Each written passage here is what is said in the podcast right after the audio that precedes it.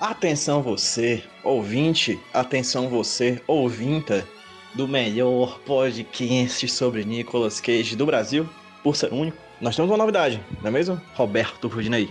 Temos sim, PJ. Uma novidade maravilhosa, diria eu.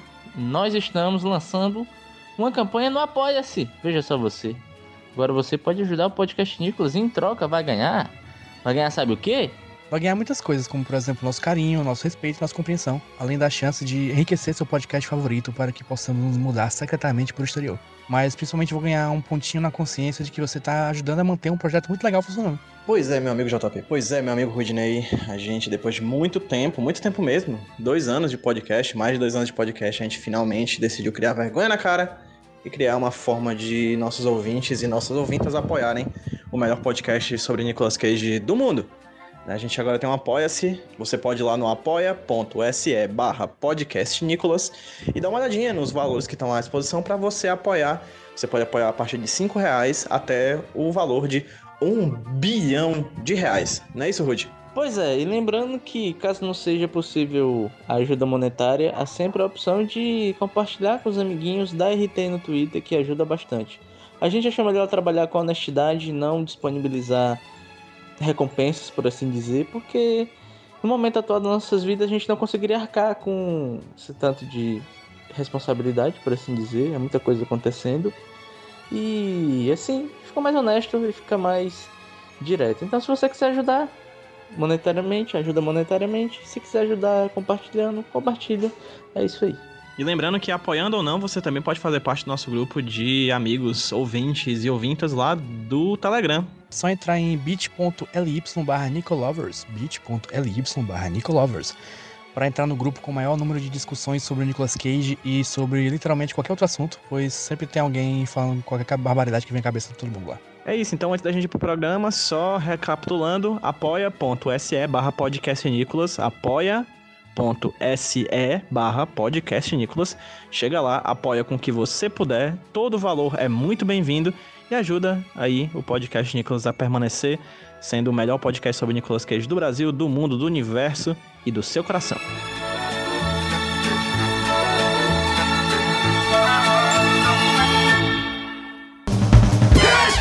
You're the rocket man. I'm Ricky!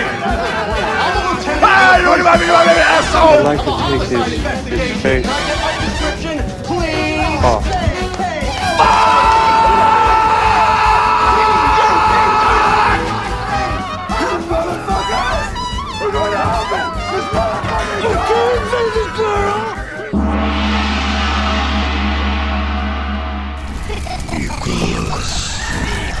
Nicolas.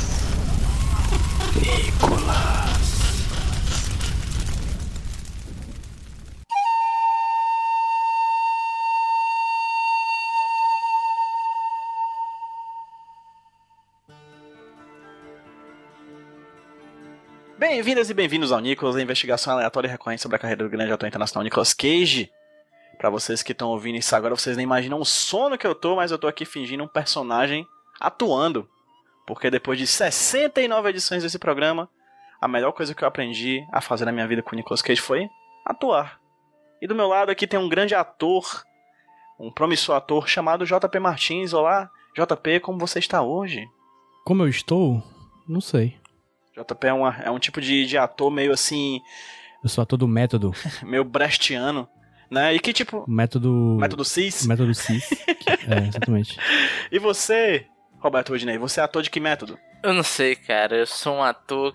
Acho que eu ainda estou em construção na minha carreira de atuação. Estou estudando ainda para virar um grande ator. Tal qual o Aquário de Fortaleza, você está em eterna construção. Exatamente. piada geolocalizada, quem não for daqui de Fortaleza não vai entender. Como, por exemplo, a nossa convidada. Nossa convidada que não é de Fortaleza, mas já é do Nicolas, já está aqui presente, todo ano batendo o seu ponto. Jéssica, olá. Olá, gente. Boa noite, tudo bom? Já aí no terceiro ano consecutivo. Olha aí. E seguimos para mais. É quase uma faculdade, né, Jéssica? Tá aí, terceiro ano. Já... Daqui a pouco vai ter que apresentar o TCC. Ano que vem. Ano que vem eu apresento meu TCC sobre o Nicolas. A gente vai Exatamente. fazer uma maratona e vai apresentar todos os pontos importantes da carreira do Nicolas no episódio de Halloween do ano que vem. Aguardem. Olha aí, 69 aulas, a Jéssica marcou presença em três, é basicamente uma graduação mesmo. Esse é o quarto. Quarto aí, E como os ouvintes já sabem, a gente é adiantado. Então a gente já gravou o episódio de Halloween do próximo ano. Só que a gente só vai lançar próximo ano. sim, e de 2022. O de 2037 tá muito bom, gente. Se eu fosse você, eu. Todo mundo senhorzinho assim, cara, será que com 2037 eu vou ter 47 anos? Será que eu ainda vou ter vergonha na minha cara de ficar gravando podcast sobre Nicolas Cage? Fica aí a questão. Ou será que eu passei a- a- a- o trabalho pro meu filho, tal qual o Nicolas Cage está passando o seu manto para o Weston Cage Coppola? Fica aí a questão. E isso só o PJ do futuro pode responder. Exatamente, PJ do Futuro que já gravou o programa do futuro, inclusive.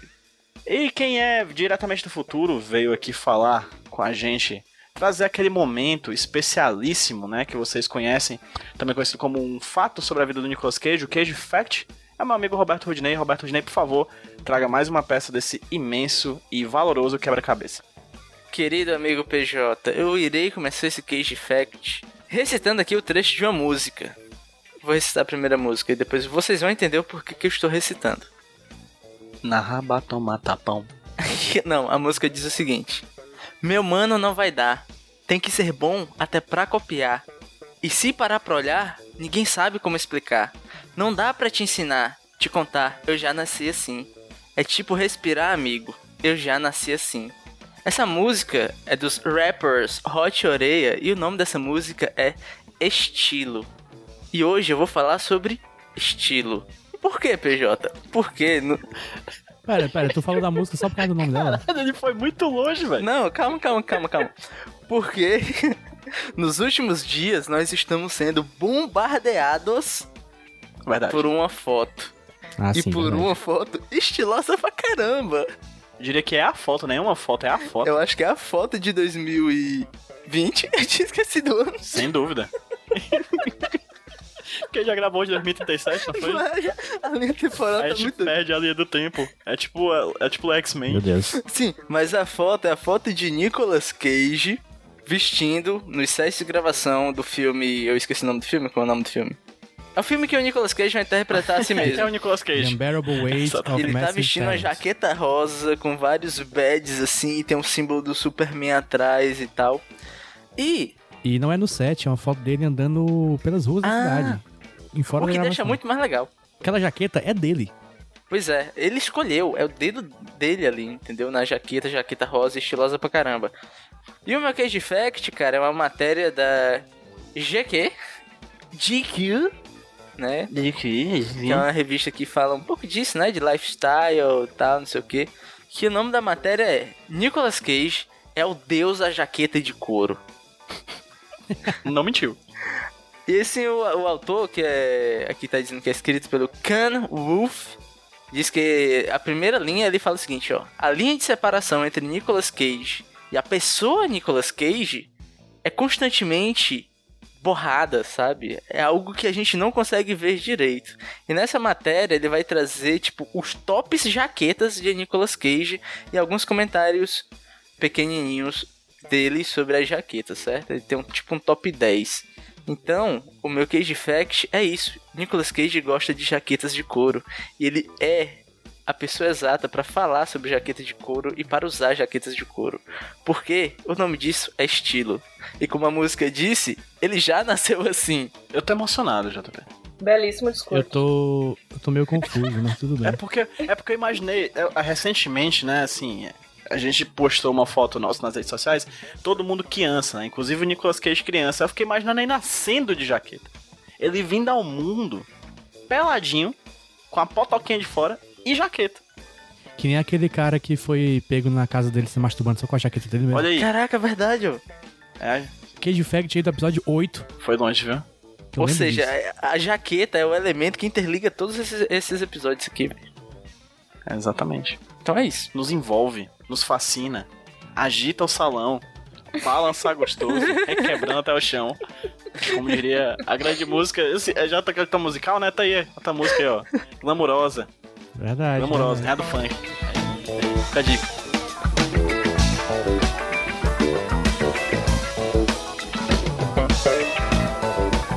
Thank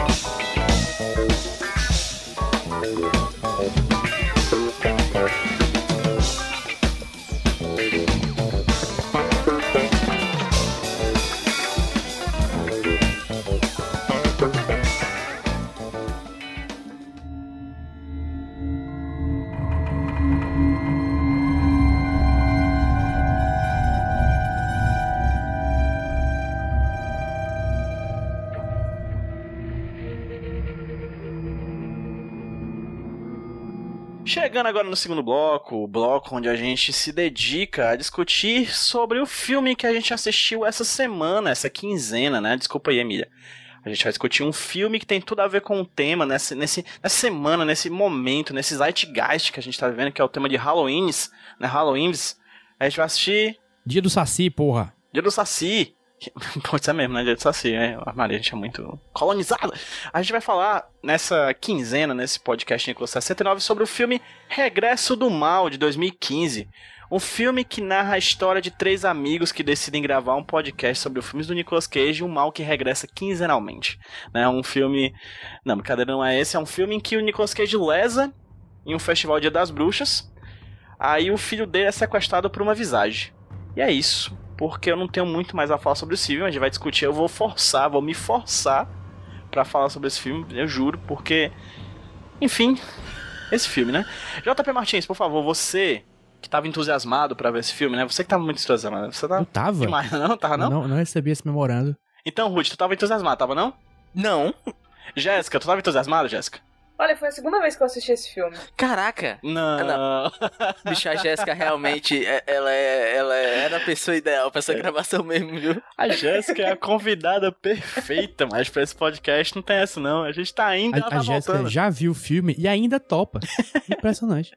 É impressionante, o né? JP me perguntou se eu topava. Eu falei, putz, é aquele que tem aquele pôster horrendo, né? Com aquele CGI péssimo na cara do Nicolas Cage, aquele Photoshop Esse mesmo. horroroso. É, tudo bem, né? Vamos lá. Tamo aqui, né? Não fazendo nada. Eu revi esse filme e é. Que eu tava muito contente, assim, pra rever. Eu não posso dizer não, mas. Revi.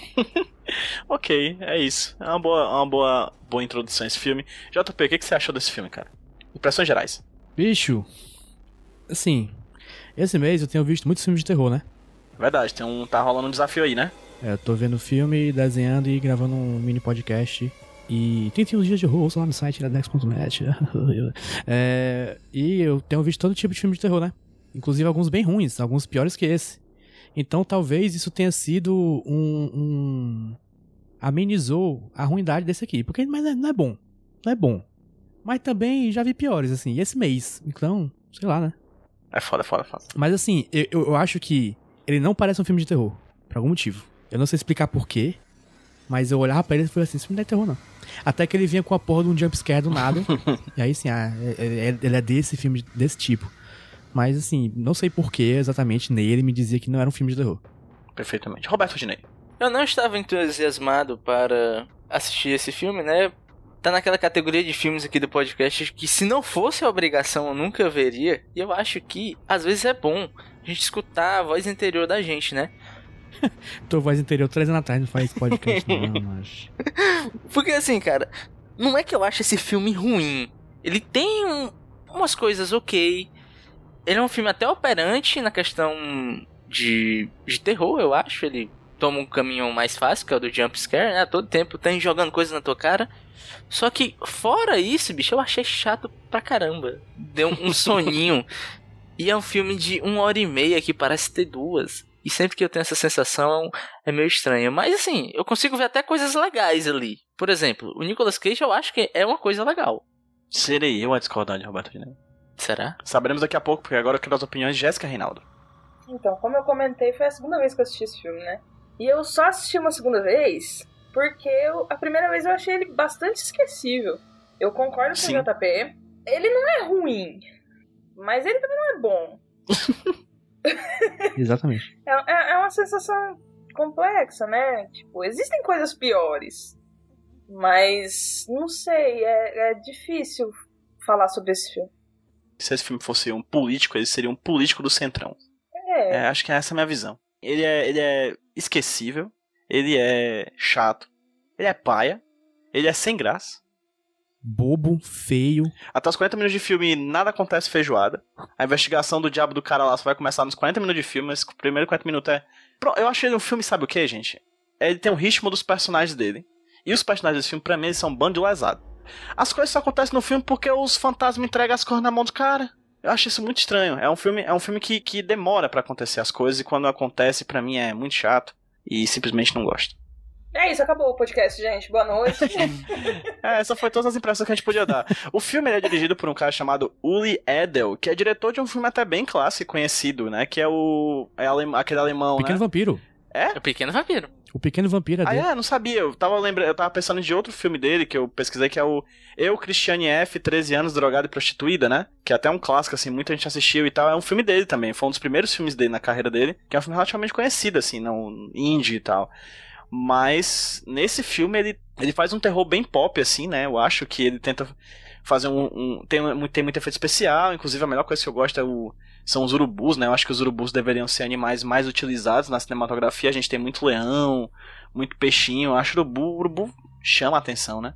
Mas no mais é isso. Eu acho que ele é um filme que tenta muita coisa e não consegue nada, assim. Eu, tava, eu tô com sono agora porque eu acho que eu tô lembrando do filme. Eu acho que a gente deveria fazer o, o zoológico do Nicolas Cage, porque toda vez que eu venho gravar alguma coisa aqui, tem um animal envolvido. E o animal nunca é o Nicolas Cage, sempre tem um outro animal. Caraca, é verdade.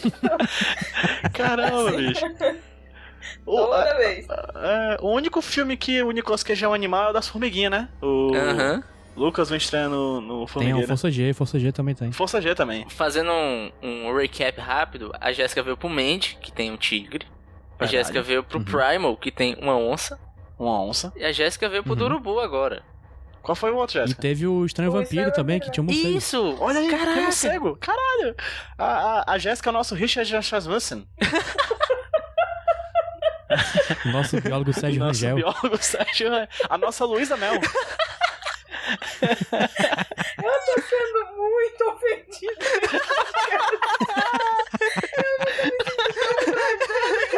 Nunca recebi tantas ofensas em sequência. Ah, Assistir esse minuto. filme é menos ofensivo. Eu vou lá rever esse filme e vou parar de gravar por aqui. Minha nossa, gente. Nossa, Opa, olha. desculpa, Jéssica. É, vamos lá. Tem alguma coisa do filme. Pronto, o Rudy falou uma coisa que eu achei interessante. Ele disse que gostou de coisa do filme. Que foi uma coisa que eu, particularmente, passou desapercebido por mim, coisas gostáveis. E, mas pra ti você gostou, Rudy. Fala um pouco mais sobre as coisas que tu gostou, por favor. Cara, é o seguinte, eu acho que a gente já vai acabar sendo bem alinhado, porque ele tenta muitas coisas, ele consegue ser operante em algumas. Porque, talvez a gente discorde, PJ, mas eu gosto até um pouco da fotografia do filme, sabe? Aquela coisa mais certo, cinzenta. Eu acho que combina com todo o clima. Os efeitos especiais eu acho que são legais porque ele sabe esconder bem aquilo, tem, sabe? Tipo assim, você não vê o, o bicho na sua cara, por assim dizer, o- o- a entidade de horror. Você vê a silhueta e isso acaba trazendo, de- deixando ela até um pouco mais memorável. Eu gosto do design da criatura, por assim dizer. Eu gosto até como ele usa isso. E os jump scares, né? Que basicamente o filme ele vai querer te dar medo por jump scares. E tem alguns que eu acho bem legais, eu acho bem efetivos. Só que esses pontos soltos não se conversam. Queira que não queira, isso é história. Tirando toda a parte mística, isso é uma história de um pai que perdeu o seu filho e tá desesperado atrás de achar esse menino, né? Ele- você percebe que depois que acontece do menino se perder, ele fica meio pirado, o relacionamento dele com a mulher é abalado, eles não estão mais juntos. Só que é meio difícil se conectar com os personagens, então toda essa busca, que é uma busca até fácil de se relacionar, né? Então, porque afinal é um amor paterno. Acaba sendo meio sem sentido, meio jogada. Então, na, na fundação, que eu acho que é na construção dos personagens, ele falha. Então, acho que pra mim, por isso que o filme ficou tão, desco- é, tão desconectado comigo que tava assistindo. Mas esses pontos soltos de fotografia, de alguns sustos, eu acho ok, eu acho que funciona. Jéssica, você que é uma especialista no gênero de terror. Qual, onde é que tá o terror desse filme? Você, você achou? Você gostou? Olha, não, não gostei, mas tem ali, né, como o Rudy tava falando, tem ali, né, essa busca do, do Nicholas pelo seu filho e tal, esse desgaste do relacionamento, ele é usado em também em alguns outros filmes. Se vocês me perguntarem agora pra falar um filme assim, na lata, eu não vou lembrar, mas é, usaram. É um recurso até usado bem. Tem alguns ali, jumpscares e tal, mas se eu falar um que foi realmente muito eficaz pra mim, foi a cena da, daquela moça lá, da psíquica, que ela tá na parede. Eu gostei daquela cena, eu achei ela uma boa cena.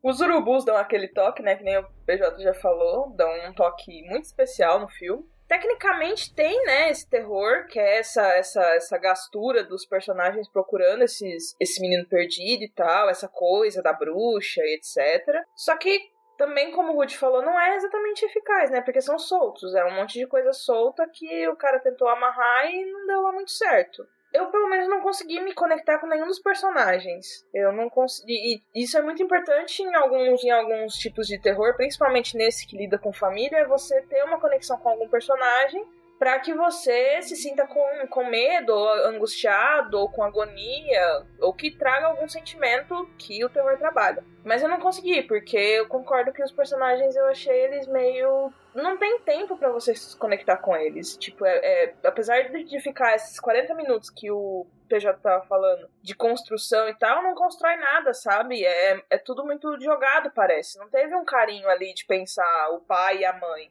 parece que ficou tudo muito desconexo. E aí não tem como você se conectar com o personagem e não tem como você sentir qualquer tipo de sentimento que o terror deveria te proporcionar. Então é um filme que falha um pouquinho aí nesse, nessa, nessa ideia, né? Jéssica, eu posso falar, PJ? Não. Tá. Quem que você acha? Não, Agora pronto. Tá, tá vendo, JP?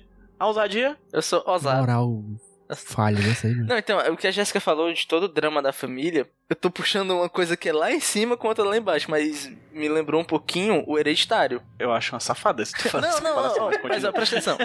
O hereditário, antes de Perdi ser. a cabeça agora, falando de hereditário.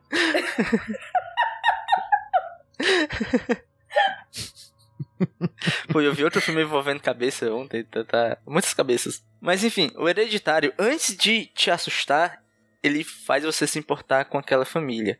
Por isso que eu falo, Hereditário, antes, antes de ser um filme de terror, é um filme sobre uma família que tá passando por um trauma gigante. E você vê que em um lado, obviamente eu tô pegando as faces opostas de uma moeda, né? Um lado, que no caso é o hereditário, ele te faz entender todo o peso de uma tragédia dentro de uma família.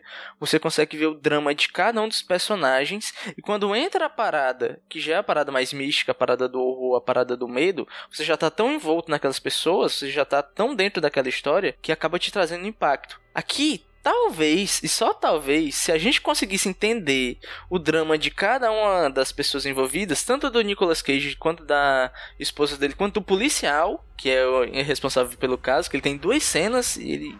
Teoricamente ele tá se importando com o caso, mas isso nunca é mostrado. Talvez isso potencializaria todo tudo que vem depois, toda a parte mais de terror, né? Mas se você não constrói essa, esse fundamento, essa base, não tem como você construir algo em cima, né? Então acho, para mim é aí que o filme falha. Que é um absurdo, né, Rude? Porque ele tem uma referência clara a uma família que governa o nosso país, né? Porque o nome do filme em inglês é Pay the Ghost, né? Aí tá o Oro é, explicando a, a, a, trama, né? O Nicolas Cage tá com seu filhinho numa festival de Halloween. Essa criança olha pro pai e diz: pai, você tem que pagar o fantasma. E aí ele vai e desaparece, o que é claramente uma referência à família Bolsonaro. E o Carluxo, o Carluxo falando pro pai para ele pagar o funcionário fantasma, né? Os vários funcionários Porra. fantasma. Que. Então tá lá, cara. Só não vê quem não quer, assim. É uma crítica social foda. Cinco anos antes do, do país e tá onde tá. Nicolas Cage muito visionário. Ou demais, né? O cara tem uma visão, tipo, muito além do alcance. Eu fico muito chocada. e essa é a premissa do filme, né? Você tem um pai de família, professor universitário, que tá lá conseguindo um emprego novo, uma mãe que, que trabalha de home office e cuida da criança, e essa criança, que como toda criança de filme de terror, é consideravelmente estranha.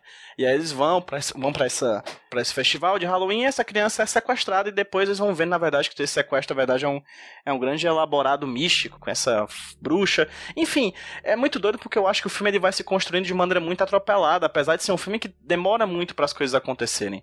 É, como as investigações demoram para acontecer, demora muito para esses, esses personagens que vão atrás do filho empregarem de fato a, a, a a investigação, é, eu acho que muitas das coisas aparecem para eles do nada, assim. Por exemplo, do nada aparece um vídeo na câmera da criança. Aí o Nicolas Cage veio e leva um susto. Aí do nada eles pensam, vamos trazer uma médium aqui para casa. Aí tem um ataque lá do dobrador de vento, né? Que ela sai voando e tudo mais. Aí, do nada, a esposa se autoflagela. Aí do nada, na, na, no autoflagelo dela tem uma marca. E essa marca vai levar pro outro canto. E aí, tipo, o universo das pistas. Eles não vão atrás das pistas, eles não são capazes de encontrar as pistas. É sempre o universo que vai levando eles pra esse canto e eu fico meio assim, chato, né? Não sei. Esse, esse fantasma era tipo aquele assassino do Zodíaco, sabe? Que deixa pistas para você ir atrás dele e tentar Verdade. Pegar. Ele tava doido pra ser pego e não conseguia. É, exatamente. Desde 1679, ele, ele, essa mulher tentando que encontrassem ela. Olha, e... gente, sinceramente, se um dia eu me envolver com fantasma, eu espero que ele seja desse jeito também. Porque eu não vou ficar investigando a vida dos outros, não. Oxi. Pra que dificuldade, né? A vida eu já é difícil demais, né? Então, que a morte pelo menos seja mais fácil, gente. O que, que é isso? é, faz sentido. Aí, a Jéssica aí foi direto, aí foi direto. Uma dica que pode ser usada tanto pra relacionamentos com gente viva quanto com gente morta. Sim. Vamos só facilidade, gente. Exatamente. Exatamente. Dificuldade não é legal pra ninguém. Pois é, né, cara? Eu, te... eu cogitei que a bruxa tava querendo ajudar a galera, sabe? Porque ela meio que entrega de bandeja as coisas, né? Sim, todas. Inclusive Todas. tirando o filho, né, de perto da família ali, já olhando e falando, olha, isso daqui, ó, seu, seu pai não te dá atenção, então vem comigo, poxa. Vem comigo pro meu, pro meu porão, lá você vai ser feliz. Tirando a criança do seu, da família e mandando na teta do. da maldade. Da maldade. Ai, gente, a gente não chegou a falar que Nicolas Cage é casado com a moça do The Walking Dead, né? A... Ah, eu sabia que eu conhecia ela de algum que lugar. ela, ela por si só, pra mim, já é uma atriz que não tem química, ela só, assim. Ela com o Nicolas Cage, ela fica com uma química negativa, sabe? É uma família muito sem graça, né? Convenhamos, assim. A, a bruxa, ela não tem muito parâmetro, né? Pra, pra roubar criança. Eu tô falando, ela tá tentando fazer um favor, gente. O PJ tem razão. a bruxa tá tentando ajudar. Vamos separar logo essa família, não dá. Eu acho que o filme fica muito melhor se a gente parar pra pensar que a bruxa sempre foi gente boa. É os seres humanos que são maus. Eu concordo. Ó, e tem, um, tem uma parada de filme de terror que tem alguns aí. Se um dia, se eu tiver um filho, e o menino já começar a desenhar uns negócios estranhos, acho que vou levar logo pro psicólogo, né? Não vou ficar. Sou exorcista. Fica a dica aí, gente, ó. No primeiro desenho estranho já vamos tratar a criança? Não vamos Ajuda, pegar. né? Hum, olha só que desenho bizarro que meu filho fez. Que bonito, não? Calma. Cara, temos, temos precedentes, ó, próxima. o chamado, mama, tudo tem uns desenhos esquisitos, tudo é umas crianças esquisitas que tá falando com fantasma. Não vale a pena manter a criança assim em casa. Verdade. Aí a gente cai novamente na questão da bruxa tentando ajudar as situações. gente. A A bruxa. gente tá indo sempre pro mesmo ponto A- aqui. a gente bruxa tá lá. A bruxa era do conselho tutelar. A bruxa quer simplesmente montar sua creche, Exatamente. Apoio psicológico pras Pa- crianças. cuidar das crianças, boas da vida. As crianças lá estão bem amparadas, a gente não. A gente cresce, vira adulto, aí a gente por nós, nós por nós, lá não. As crianças estão lá. Abrigo bruxinha feliz para crianças estranhas. Parece o filme do Tim Burton, Ah, isso, né? Exatamente. Mas não poderia ser o Tim Burton não, porque nesse filme aqui tem atores negros. Ah, verdade. Verdade. Inclusive, Verdade. vamos falar do ator negro, do, do policial. Que... Sim, fala pro céu, fala pro céu. Porque, bicho. O que, que você tem a dizer do policial? Então, Eu não tenho muita falar sobre ele também não, mas fala aí, eu fiquei instigado o agora. Nicolas Cage ele fica indignado com o policial porque a investigação não anda, né? Cadê, cara? Vamos lá. Aí eu fiquei tipo, pô, o Nicolas Cage, o cara devia estar trabalhando, né? Mas e quando o filme vai se decorrendo, você vê que de fato o Nicolas Cage tinha razão. Porque, pelo amor de Deus, anos e anos e anos, todo Halloween sumia três, quatro crianças. E o cara não percebeu? É não é foda, possível, cara. Tipo, Aí a gente vê que Brooklyn Nine-Nine realmente mostra, assim, uma realidade, né, gente? Os policiais Sim. ficam fazendo o quê? Nada. Fosse aqui em Fortaleza, tava parando pra comer merenda. É foda, Sacanagem. gente. É Sacanagem. difícil. JP, quero a sua opinião, porque JP, Eu. você está num, num, num caminho pra Santiago pessoal, né? Você tá aí numa sabatina própria, num, au- numa jornada de autoconhecimento pelo terror, né? Então, Isso. explica um pouquinho aí pra quem tá ouvindo a gente o que é o que tu tá fazendo e como esse filme se encaixa nesse, nessa sua trajetória. É que três anos atrás eu tive a ideia idiota de me juntar a esse podcast, né? Daí esse ano eu, eu pensei assim, tem muito tempo que eu não tenho uma ideia idiota. Daí eu resolvi todo dia de outubro ver um filme de terror, fazer um desenho, e aí me convencer a gravar um mini podcast sobre ele, e eu idiotamente aceitei. Então eu tô nessa, nessa, nessa jornada aí, é, eu tô dormindo pouco, vendo muito filme, é, desenhando muito, que é bom. Mas de resto é isso aí. É, chama 31 Dias de Horror, tá lá no Iradex, procura no, no bicho lá no. Como é que chama? Spotify, tem lá também. E é isso aí, quer mais? Qual é o resto da pergunta? Como esse filme se encaixa no que tu viu até agora? Cara, ele se encaixa num gênero que eu não tinha visto ainda, que eu acho que é o terror urbano, digamos assim, que não é uma casa assombrada, é uma cidade assombrada. Ou então uma cidade onde tem várias coisas erradas sobre ela e tá tudo ali culminando numa coisa só. É, não tinha visto ainda esse mês, desse, desse, entre aspas, gênero, e esse aqui não é, não é um bom exemplar. Mas eu, não- eu realmente não tenho muito o que falar sobre esse filme. Eu vou usar esse filme pra fazer um dos meus mini podcasts. Eu não sei o que falar nesse meu mini podcast. Um podcast de 12 segundos. Eu vou só, eu vou só pegar o- esse áudio que essa gravação, acelerar pra ficar 5 minutos, ficar todo mundo com vozinha de, de ouvir os esquilos e subir lá no feed. Exatamente. Topo. Mas, cara, esse é o filme completamente sem características marcantes. É um mediano que faz raiva, né? Não é aquele mediano que dá ruim, dá ruim, você fica com raiva. Não, não me deu raiva não, eu só fiquei lá, "Ah, e aí? Que, esse aí mesmo, beleza. Tá ok. Pra mim, o sentimento mais triste não é a raiva. Pra mim, o sentimento mais triste é a indiferença. Nossa. Apatia. Esse é meu. Ó, se o PJ, que é um professor cansado, está vendo a vida de um professor cansado, que é o Nicolas Cage, e não consegue se conectar, não tem mais pra onde ir, bicho. Mas eu vou te dizer, Rudy, deixa eu, deixa eu só te interromper rapidinho. Eu, a faceta do Nicolas Cage, da, da- das Barbies profissão, né, do Nicolas Cage, a roupinha que eu mais gosto que ele usa é a de professor. Eu acho que eu acho que o Nicolas Cage faz papéis de bons, bons professores, sabe? Mas não exatamente bons pais. eu acho que. Eu não sei o que isso quer dizer, não sei. Tá aí, talvez seja um comentário pessoal ao ator. Mas como professor, ele me convence, né? Eu lembro daquele filme ruim também que a gente assistiu que ele é professor, do Que o Mundo Acaba lá, o Presságio, que ele é professor É. também. E quando ele vai dar aula, pô, você se empolga. E aqui também, né? Ele se empolga naquela, naquela parte que ele tá falando, acho que sobre, sobre algum poema medieval, assim. Achei interessantíssimo, assim. Os alunos se empolgam, né? E eu acho que, a- que esses momentos ele brilha, assim. Só que o problema é que esses momentos são 20 segundos do filme, né? O resto do filme é ele sendo um pai indo atrás de um filho, um pai inexpressivo, atrás de um filho inexpressivo, com uma esposa inexpressiva, com uma bruxa que só quer um minuto de paz e tá entregando tudo na mão deles, né? O sentimento desse filme pra mim é no final, vou dar o final, foda-se, que o, que o menino tá voltando com o pai e, o, e a bruxa tá querendo esganar ele. Vocês lembram dessa Uhum. cena? E Uhum. aí o menino grita: Dad! No! Dad, the bridge! Dad, no! É, gente, é, juro por Deus que eu não estou exagerando. É só mais alto, ele só faz essa mesma entonação, só que mais alto. É sério, ele realmente grita: No! É, é impressionante. Esse pra mim é o sentimento do filme. Ou seja, a gente chega em que conclusão novamente? A bruxa estava certa o tempo inteiro. É isso. Apoia, A bruxa fez nada errado. apoia a sua bruxa local. Justiça para a bruxa. Justiça para a bruxa. Rapaz, ser bruxa local, é isso aí. Pague a bruxa. Pague a bruxa. Deu um trocado pra ser bruxa aí, ó.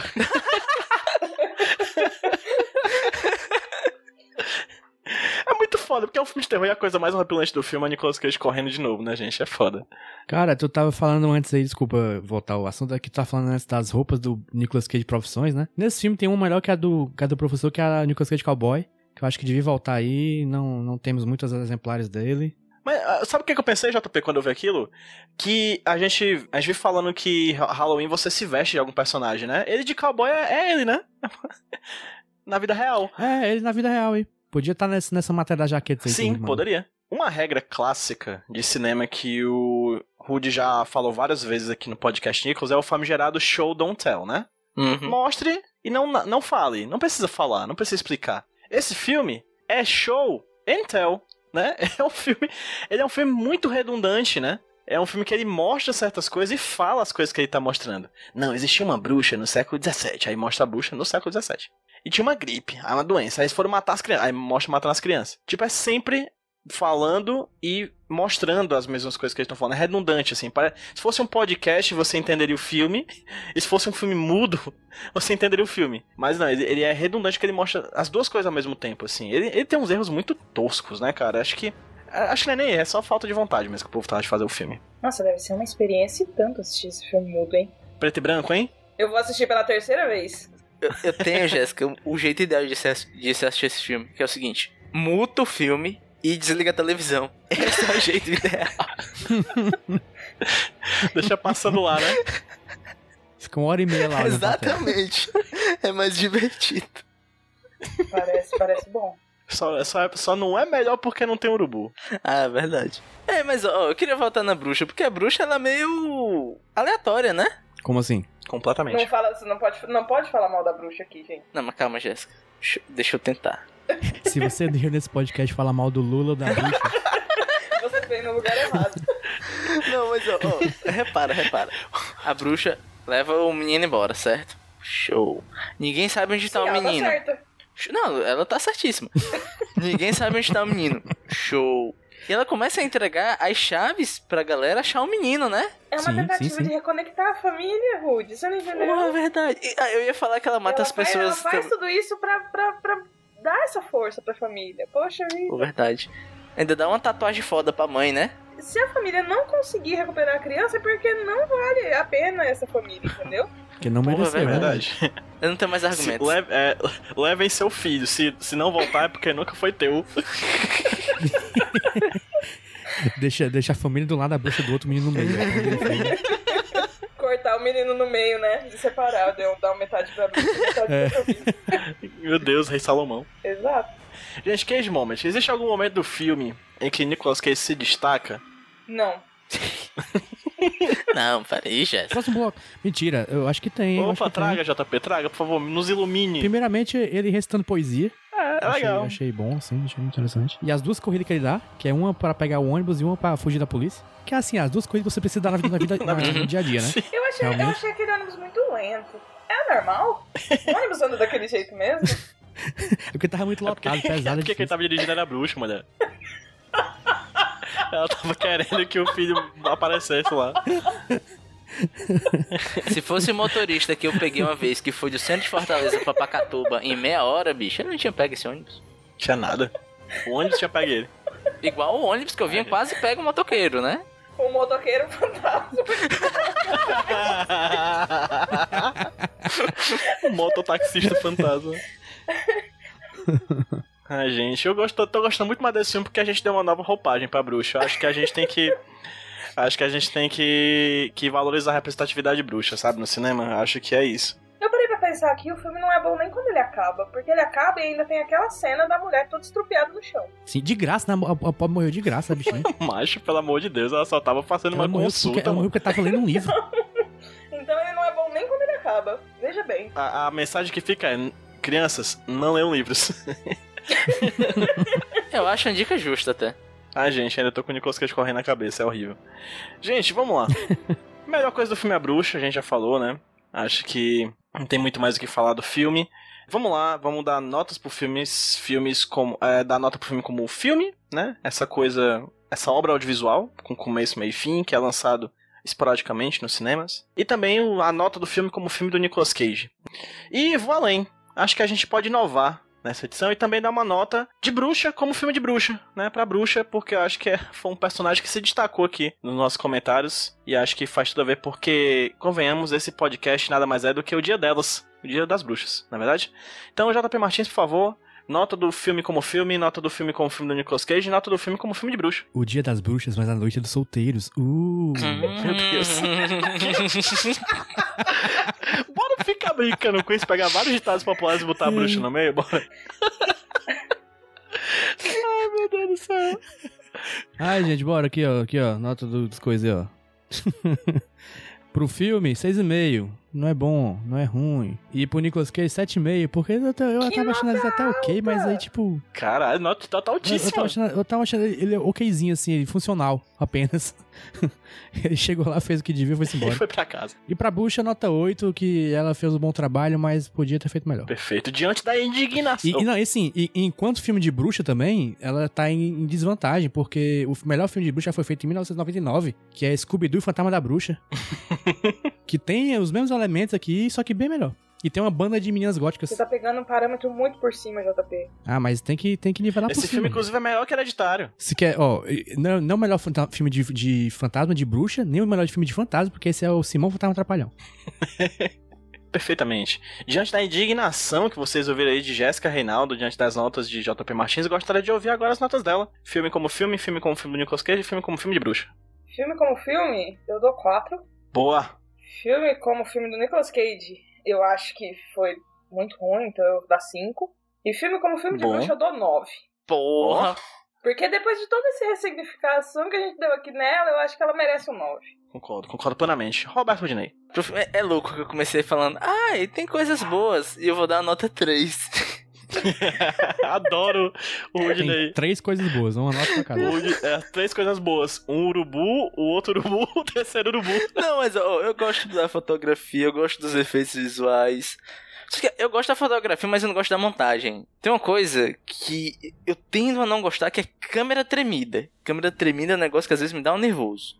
E nesse filme, o cara usa câmera tremida e no meio da câmera tremida ainda mete uns close-ups, tá ligado? Bem ligeirinho assim, o que deixa tudo mais confuso ainda. E não, não precisava dessa confusão toda. Eu já tô vendo a ação, só queria ver o que tava acontecendo. Os personagens não têm o mínimo carisma, a história tem buraco em cima de buraco.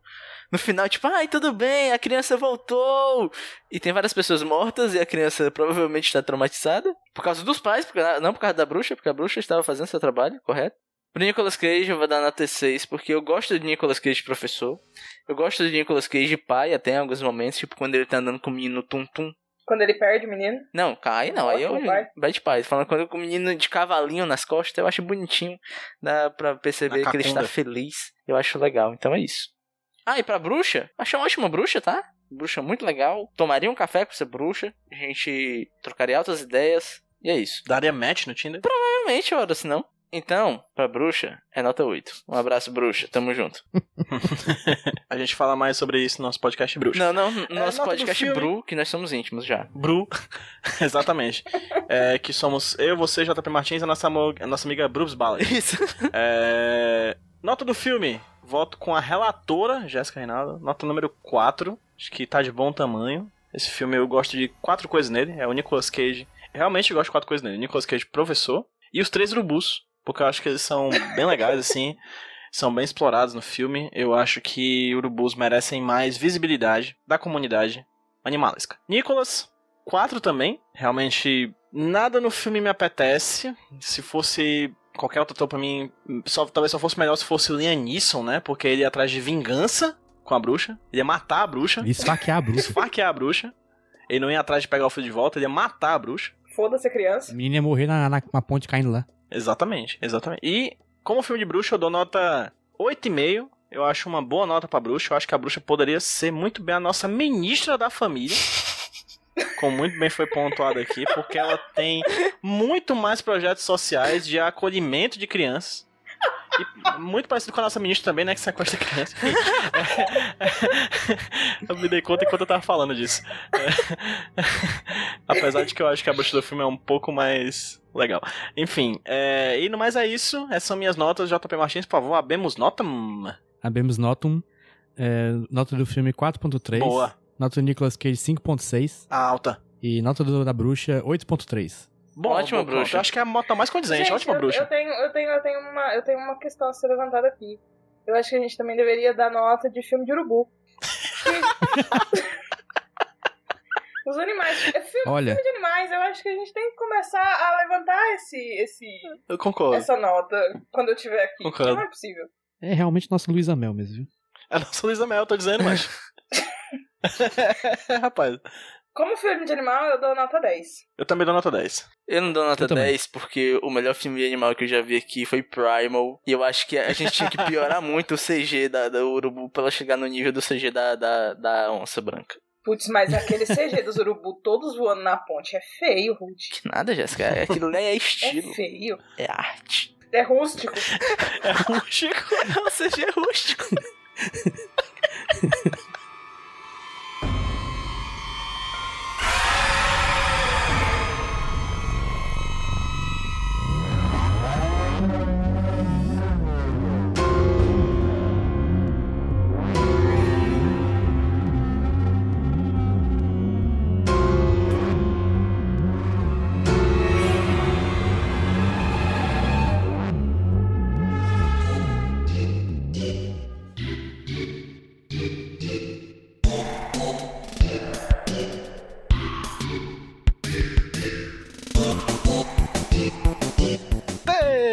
Terceiro bloco, bloco das indicações, na verdade da indicação, aquele momento em que um de nós indicamos alguma coisa, só porque tem o Nicolas Cage no meio, que é como se fosse um material complementar do EAD, que é esse curso chamado Podcast Nicolas. A gente ensina a vocês o que é o Nicolas Cage, a vida dele, a obra dele e também esse é um material extra, né, para dar aqueles dois pontinhos a mais na média no final do semestre.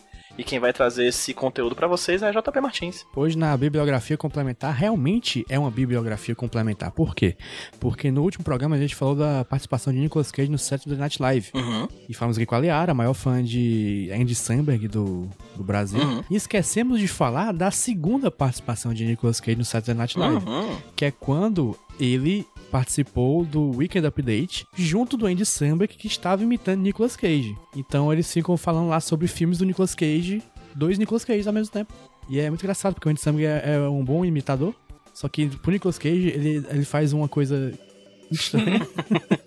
ele tem uma testa gigante, acho isso, isso, isso é a parte mais que tá mais, assim, tem mais a ver. E tá lá o Nicolas Cage fazendo piada com ele mesmo, então, tipo, sempre bom, né? Sempre bom, sempre faz bem. Dois Nicolas Cage. Sonhando aqui pelo dia que a gente vai falar sobre adaptação. Que é um filme tão- É isso Tem mesmo. dois Nicolas Cage também. E sobre esse filme aí que vai vir aí, que é o Nicolas Cage interpretando Nicolas Cage. Aí vai ter mais de um Nicolas Cage também. O Nicolas Cage no Nicolas Cage verso. Vai ser bom, hein?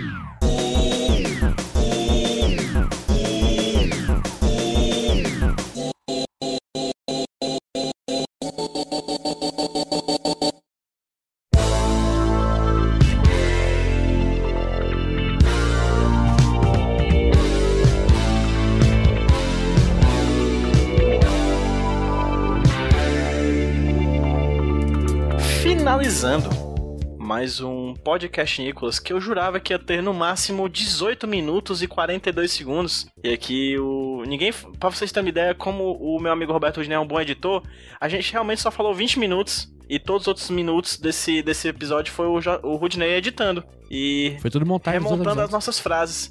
É que a, a voz fica é assim, porque o, o Rude editou as nossas vozes pra ficar um programa maior, não foi, Rudinei? Foi. É uma edição rústica, tá qual seja da Jéssica. É de rústica. V- v- vamos falar desse jeito aí que tu falou até o final, só para mostrar. não, vamos não, por favor. Por favor, faça a, a sua indicação da- das suas redes sociais, por favor. Me segue lá, arroba Rudilônia. E mais importante, o que é, que é para as pessoas fazerem que é mais importante? Em PJ. Escovar os É. dentes.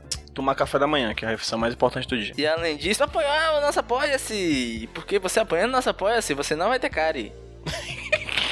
Do É nada. comprovado cientificamente. Nove entre dez dentistas afirmam. Nove, na verdade, 9 entre 10 dentistas indicam a pasta tal, mas o, o- aquele um que não indica, ele indica apoiar o, o, o apoia apoia.se barra podcast Nicolas. Exatamente. Sabe quem tá, quem tá apoiando a gente, Roberto Dinei? Quem? Eu não sei, eu tô abrindo aqui, peraí. Ó, eu sei, mentira, eu sei sim, ó. Veio uma mensagem aqui, ó. Vou falar o nome das pessoas sem cari no momento. Liara Vidal, olha só a Liara. O Maiva de Jesus, a Emília Braga, o Luciano Donizete, a Riane, o Concílio e o Gabriel Pinheiro. São essas pessoas que não vão ter cari. É porque nós, não entrou ainda a, a outra pessoa que tá apoiando a gente também, Rodinei. Quem é? A bruxa, que tá A apoiando a bruxa, gente aqui. Aquele abraço, bruxa. Obrigado, bruxa. Tá aí dando aí seu apoio de 5 reais. Podia ser mais, hein, bruxa? Grande N. Soquin. Nossa, como é que tu lembra nome dela, mano? Memória boa, né? É essa aí. É, e é isso. Então apoia.se barra podcast Nicolas. Apoia.se barra podcast Nicolas. E se você quiser saber mais sobre Nicolas Cage nas redes sociais, segue a gente no Instagram, segue a gente no Twitter, arroba podcast Nicolas. E pra seguir você, JP Martins. Rapaz, tem que chegar aqui no Fortaleza, procurar pelo bairro Parque das Irmãs. Mas você pode ir lá no twitter.com.br jumbopaulo, instagram.com.br jumbopaulo e ouvir lá o, também o 31 Dias de Horror, que já acabou a esse momento, a essa altura, provavelmente. Se Deus quiser, já acabou. Mas tem aí pra ouvir ainda, não vai, não vai fugir, não vai sair, não vai pra lugar nenhum. E toda vez que a gente chama a Jéssica aqui pra participar do podcast Nicolas, ela tá participando de um projeto novo. Isso aconteceu? Jéssica, tem algum projeto novo aí na sua longa, gigantesca carreira? E tem, eu acho que tem. Eu acho que. Da última vez eu acho que eu não falei, eu tô com um podcast agora, o The Witching Hour. Não é sobre a bruxa do Nicolas Cage, mas é Ah. sobre filmes de terror dirigidos por mulheres. Eu e a Michelle Henrique, a gente tá lá, The Witching Hour. E é isso aí. E as outras coisas? Aproveita aí, já faz também um jabá de tudo. É, é muita coisa, né? Tem A gente tá, mais- tem mais meia hora de programa. Tem o Fright Like a Girl, né? E quem quiser me encontrar, eu tô na arroba capirojéssica, tanto no Twitter quanto no Instagram. E eu reúno minhas coisas por lá, é coisas demais que eu faço todo dia aí, então é melhor me seguir no Twitter lá que eu já posto tudo de uma vez. Perfeitamente, perfeitamente. E sabe o que que Jéssica Reinaldo vai fazer de novo também? Peraí, peraí, é isso PJ, mesmo, vai peraí, PJ. sortear o... Que foi que foi? O que foi An- que- antes, PJ, disso do, do sorteio que você falou que a Jéssica vai fazer, eu tenho um contas a pagar. Oh, meu Deus. Porque Verdade, eu tem cheguei lá no grupo Pague dos ouvintes e perguntei quem queria um cheiro, quem queria um recado.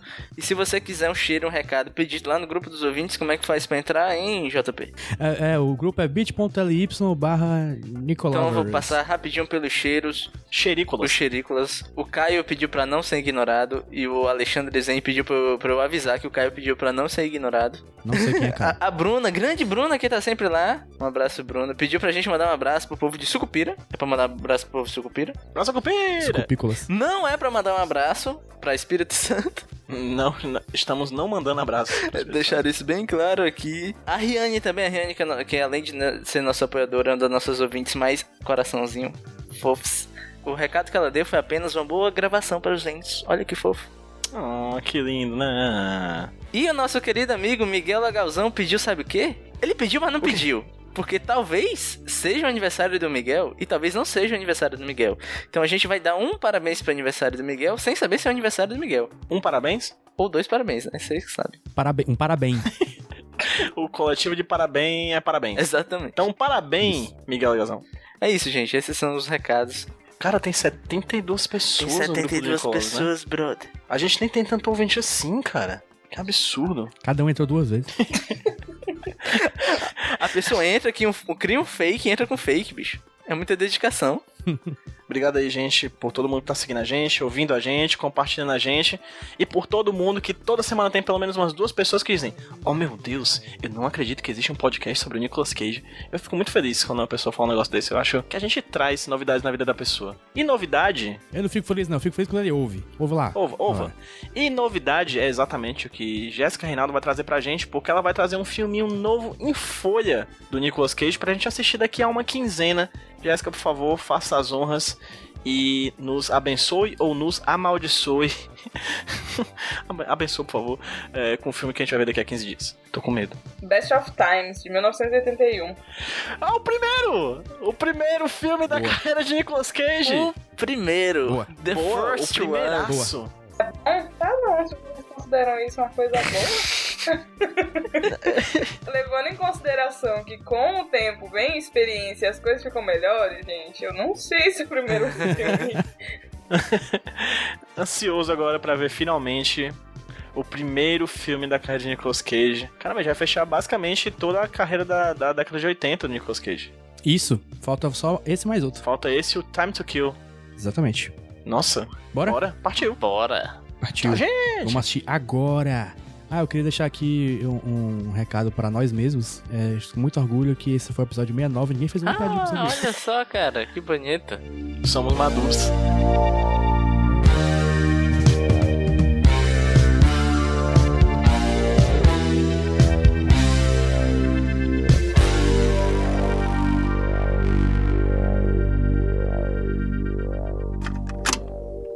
Eu sou o Rudinei e eu editei esse podcast. Eu sou o JP e eu sonorizei ele. Você pode ajudar o Nicolas compartilhando com seus amigos. E dando 5 estrelinhas no iTunes. Ajuda a gente, por favor. Deixe o seu recado depois do bip. Tchau!